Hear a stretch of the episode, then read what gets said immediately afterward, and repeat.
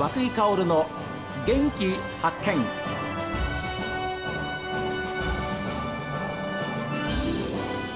おはようございます。和井香です。和井香の元気発見。一日の始まりは私が発見した北海道の元気な人と出会っていただきます。今週は北海道の三大リゾート温泉地で洞爺湖万世閣ホテルレイクサイドテラス登別万世閣定山渓万世閣ホテルミリオーネを運営され去年創業80年を迎えました万世閣ホテルズ4代目浜野清正社長にお話を伺っています今、まあ、私も社長になって11年なんですけども、えー、我々世代の、えーと、宿泊業の2世がどんどん皆さん社長になってってるんですよね。でそれがあの今各観光地にいらっしゃいます。知床ですとか十勝、えー、大雪、はい、まあ、登別だったり、まあ、いろんな観光地にいらっしゃるんですけども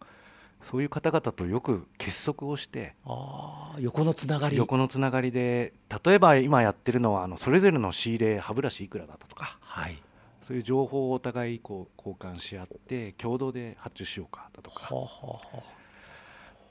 あと今東野でやってるのはあの旧東野温泉中学校って廃校になってるんですけど、そこの体育館を利用して、はい、これは本州の企業さんなんですけど、はい、理念工場を作っていただいたんですよね。でそこで選択した、まあ、タオルですとか浴衣を、まあ、我々の仲いい旅館同士でこう使うような仕組みで今浴衣も共通で、要はそれぞれのホテル旅館で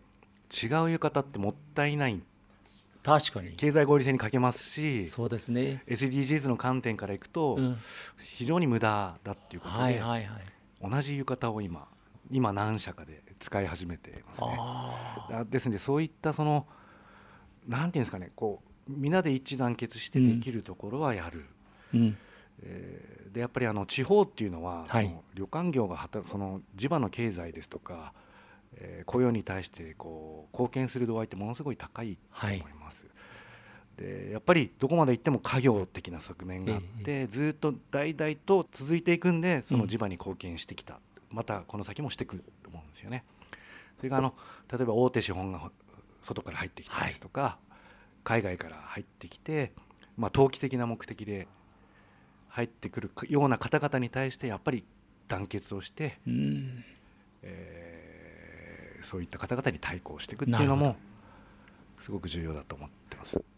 今のお話ですとやっぱり同年代同世代の皆さんたちの横のつながり、うん、いわゆる垣根を越えてっていうことですね。そうですね、仲間というか、そういった団結で例えばその政府に対して雇用調整助成金を延長してくださいですとか、はい、制度融資こうしてほしいですとか GoTo こうしてほしいだとか、うん、この仲間であとシステムをみんなで開発したいんで補助金くださいですとか。はあはあはあ。まあ、そういったその団結をしていくことによって、うん、まあ、こういったあのコロナですとかイベントリスクに備える、はい、そしてまあ平和な時は今度はみんなで海外に営業行ったりですとか、うん、ああなるほど、はい、いやそうそういうふうにしていくべきだと思います。地域発展のための連携、はい、日本の北海道から、はい、まあ、アジアの北海道、はい、あるいは世界の北海道。というふうに発信していくっていうことも大事そうですね。ですよね。はい。ああそうですか。そういう横のつながりをやっぱりオール北海道っていう形ですもんね。そうですね、あまあ、あとはあの他産業あの決してライバルではないんですよ、ええ、まあ、共同してやっていかなきゃいけないんですけどもあの農業ですとか、建設業漁業と比べると、どうしても例えば観光予算が少なかったりですとか、はい、あの同調の予算が少なかったりですとか、え、そういったところもあるんでやっぱり我々は誇りを持って観光業っていうすごいんだよっていうのも、やっぱりそういった団結することによって、まあ、皆さんに分かっていただきたいなっていうふうに思ってますね。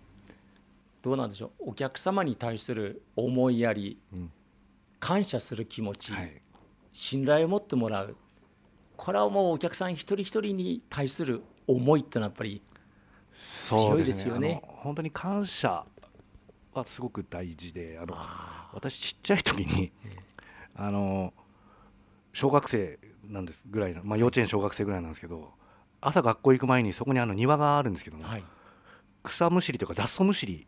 してから学校行けって言うんですよね。あら。ははで夏休みはあの毎日調理場の皿洗い朝食の。をまあその時は嫌だったんですけどやったんですけどで、まあ、自分が社長になってすごく思うのは、まあ、息子たち育って、まあ、家族もその鉛筆からランドセルから、まあ、何から何までやっぱりお客様とそのお客様に対して接客して毎日こう仕事をしてくれてる社員のおかげっていうのがあるんで、はい、そういそういう感謝の気持ちっていうのはすごく、まあ、子どもたちにもそれは言ってますし大事だなと思います、ね。まあ、私自身すごくあの大切にしてることがあってあの、まあ、視野あの視点の問題なんですけど、はい、鳥の目虫の目魚の目っていうこの3つの視点をすごく大切にしてます、鳥の目っていうのは物事を俯瞰する目、うん、で虫の目っていうのは本当に細かいところをこう見る目。で魚の目っていわゆる潮目潮流を見る目、これはまあ私自身がすごくこう気にし気にして、うん、あのまあできてないですけども身につけたい。もしくはあの常に意識して行動しなきゃと思ってるんです、えー、一方であの社内に行くとまあ、会社でいうと財務人事の担当役員、はい、え財務人事総務ですよね。であとは CS 調理場人材育成の担当役員、はい、